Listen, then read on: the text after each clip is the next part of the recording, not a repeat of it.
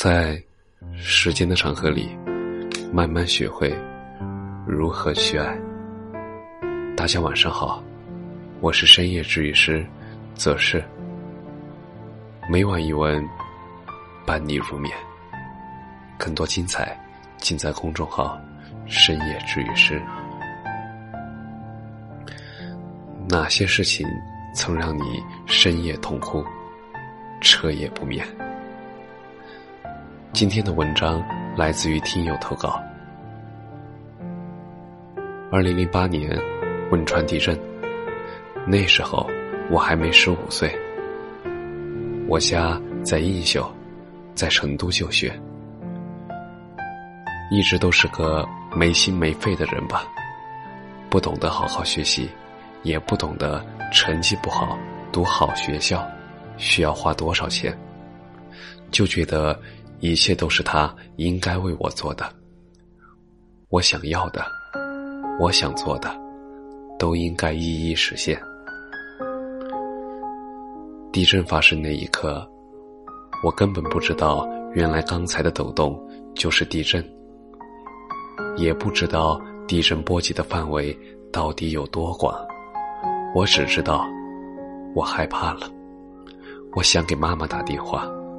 我需要他的安慰和开导，更需要的是我撒娇时他笑着宠溺的语气。可是电话打不通了，一个人在学校不知所措。后来看到新闻里震中在映秀，我傻眼了。我不知道原来地震的影响。是如此的大。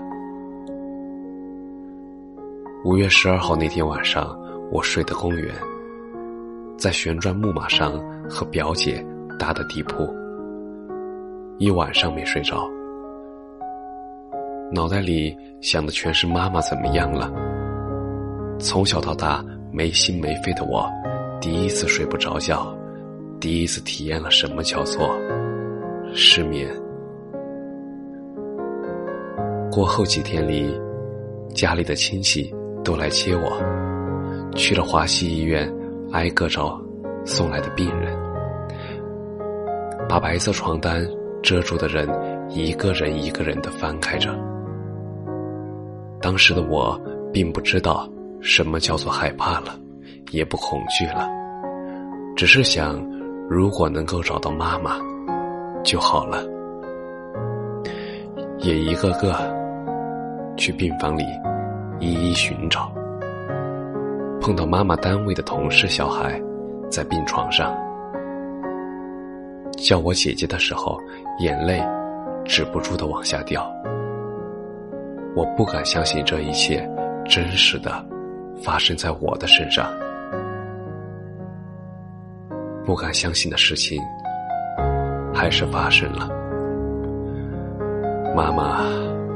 离开我了，所有人都告诉我，这是没有办法避免的，这是天灾。我知道啊，我都知道啊，可是我的心里还是像刀割一样啊。我还是个小女孩，我还想在妈妈的怀里多撒撒娇，可是不能再实现了呢。现在，距离零八年已经有了十二个年头。每当夜幕降临时，一个人还是会想起从前，会彻夜不眠，流泪到天亮。很害怕做梦梦见妈妈，怕一醒了分不清梦和现实的差距。记得冬天阳光的午后。妈妈陪我做作业，我心里嫌她烦。也记得周末每次来看望我，要走时舍不得她，我偷偷的躲在被窝里哭时，她转过身来，蹲下来，拉开我的被子，看着流眼泪的我，也默默流泪，对我说：“宝贝，妈妈也舍不得你。”妈妈，我长大了。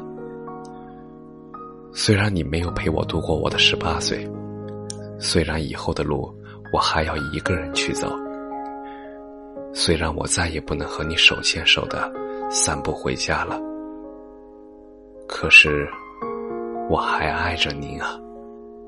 可是我变得不任性了呢。可是我逐渐的。变成了你希望的样子呢，妈妈。如果还有一次机会，我希望零八年五月十一日那天，母亲节，除了给你发最肉麻的短信之外，再送给你一个大大的拥抱和一束康乃馨呢，在你耳边。再一次的告诉你，我爱你，妈妈，真的好爱你。